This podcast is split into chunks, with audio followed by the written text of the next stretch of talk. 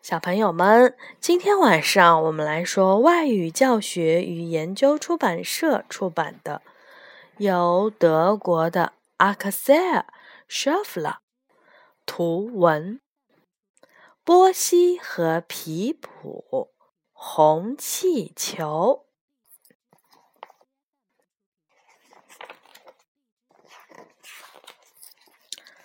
我们来看一看啊。皮普呢有一个红气球，一个属于他自己的红气球，一个圆圆的、大大的红气球。皮普特别特别的喜欢它。皮普把红气球拿给波西看，波西也觉得它可爱极了。他们决定带着它去散步。每个看到红气球的人都笑眯眯的，大家都喜欢红气球。可是皮普一不留神，让红气球飞走了。红气球飞到了天上，波西和皮普追赶着红气球，可红气球越飞越高。飞得更高了。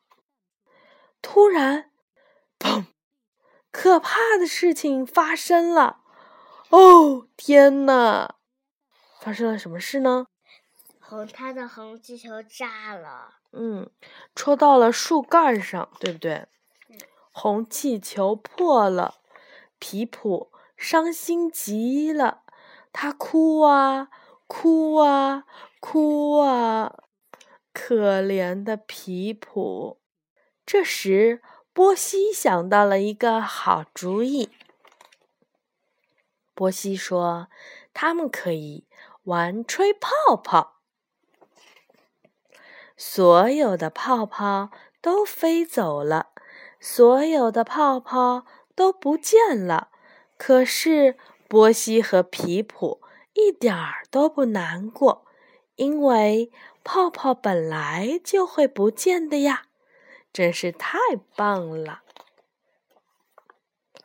啊，好的，小朋友们晚安。